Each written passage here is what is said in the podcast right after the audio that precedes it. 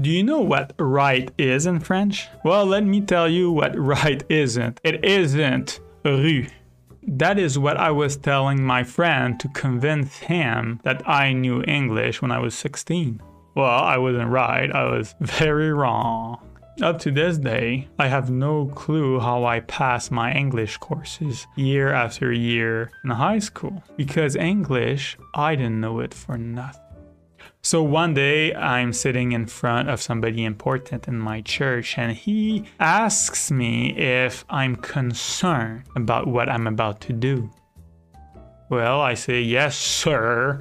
Yes, I, I'm very concerned. You are sending me for two years in the United States to teach. And I cannot speak English for nothing.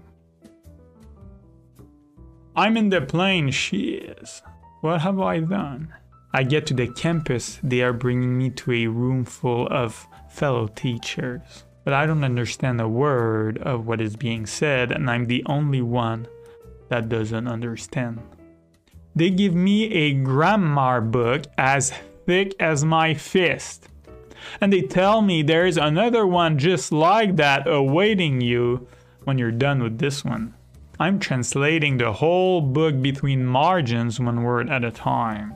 I'm preparing my lessons in French and I'm translating them to English. But no, you're not doing that, they say. You are preparing your lessons in English to teach them in English. They give me three months. In three months, they throw me to the wolves. And so the wolves comes and I'm not ready. I mentor. The mentor, he teaches all the lessons for me. I'm just nodding and smiling. But the next lesson, he says, You're teaching. And I'm not saying one word.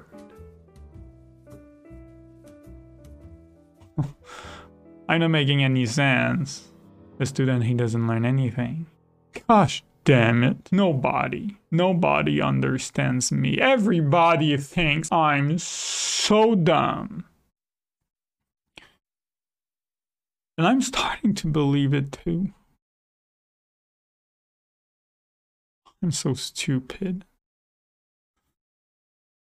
All the time.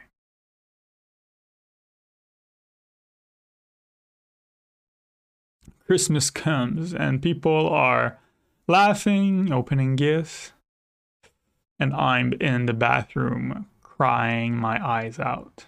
And I cannot stop it.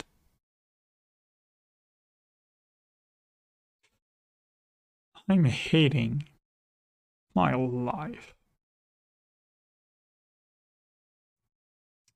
Have you ever felt that? And you cannot see the end of it. You're you're holding on for now, but you feel like you're going to let go any minutes now. And you want to let go. With all your heart, you want to let go you feel you shouldn't. And it makes you feel sick. Makes you want to throw up.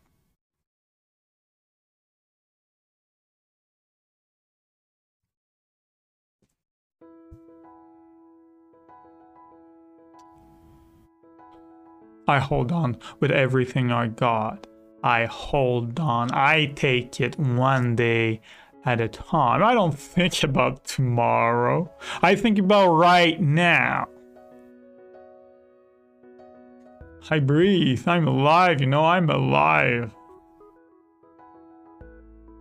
One day here, one day there, a week here, a week there, a month here, a month there.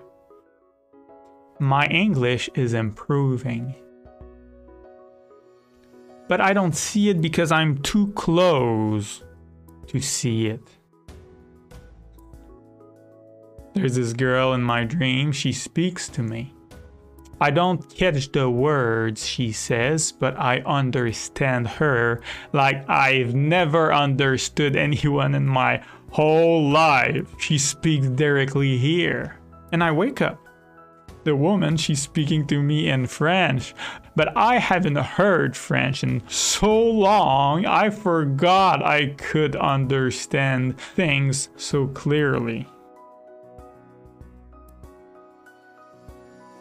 After 18 months, I'm starting to mentor other teachers.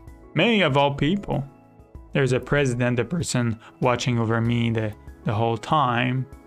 At the end of my two years, he takes me in front of everybody and says, Lucien Houle, I could not understand him at first. But look at him now.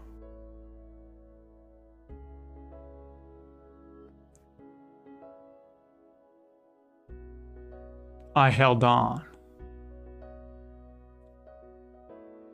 And because of it, I learned something I never thought I could learn English. Think about that moment in your life you held on and you are glad you did. How did it change you?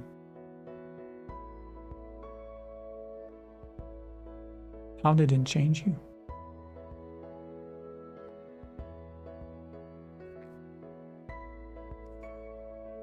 If you like this video, you can subscribe and hit the notification bell for more videos.